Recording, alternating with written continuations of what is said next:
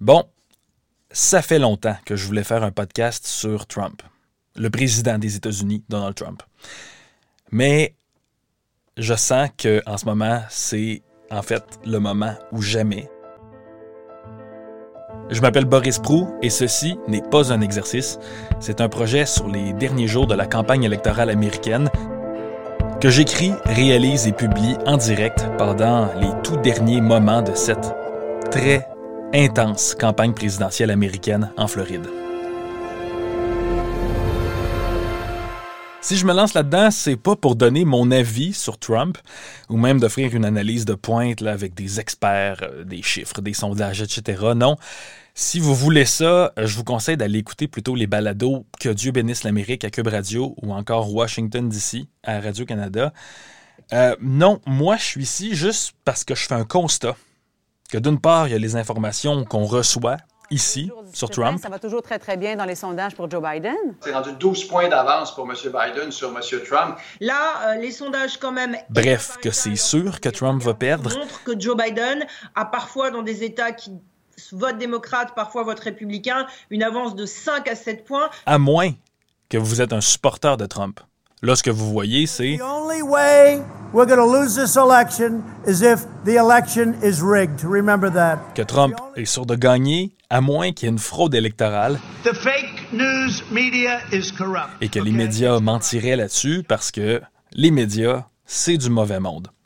Bon, moi, je sais que je suis dans les médias, je suis journaliste, mais je pense pas que je sois trop corrompu. En tout cas, si je le suis, je suis le dernier informé. Le billet est acheté. Si je tiens à faire ce projet-là, c'est que je pars aux États-Unis, prêt à couvrir les derniers jours de cette campagne électorale américaine où s'opposent deux camps complètement antagonistes, complètement divisés. Et où le résultat final pourrait culminer en Floride le 3 novembre. Arrivé à Orlando, Floride. 1, 2, 2, check. Je suis arrivé dans ma chambre d'hôtel à Orlando. La chambre sent un peu le moisi, je vous mentirai pas. C'était 35 dollars américains la nuit, à côté d'un grand boulevard à 8 voies. Là, il n'y a pas de doute. Ici, c'est les États-Unis.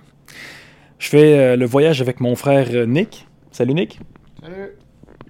Il va me donner un coup de main pendant le voyage ici. Euh, je sais pas ce qui nous attend. Peut-être euh, beaucoup de surprises. Là, dehors, il vient tout juste de pleuvoir. Là, c'est chaud et humide. Je sais pas si on peut l'écouter. On entend juste les climatiseurs, donc ça s'entend pas, je pense. Mais sachez-le, l'air est comme euh, rempli d'humidité avec une espèce de chaleur très pesante. Tout était encore mouillé, même s'il arrêtait de pleuvoir. Là, on voit des palmiers un peu au loin. Première constatation, euh, aux douanes, il n'y a eu aucune question sur le coronavirus.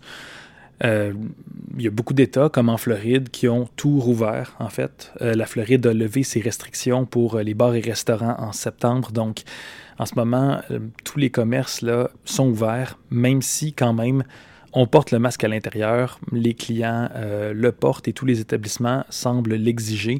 Donc, en tout cas, on a notre matériel de protection, puis on va quand même essayer d'être très prudent pendant le voyage.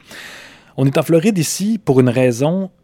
La Floride risque d'être le lieu à surveiller le soir des élections euh, présidentielles, qui est le 3 novembre au soir, et peut-être même après, pour un tas de raisons que je vais aborder dans les prochains jours dans euh, ce balado que je fais pratiquement en direct avec les personnes qu'on va rencontrer pendant le voyage.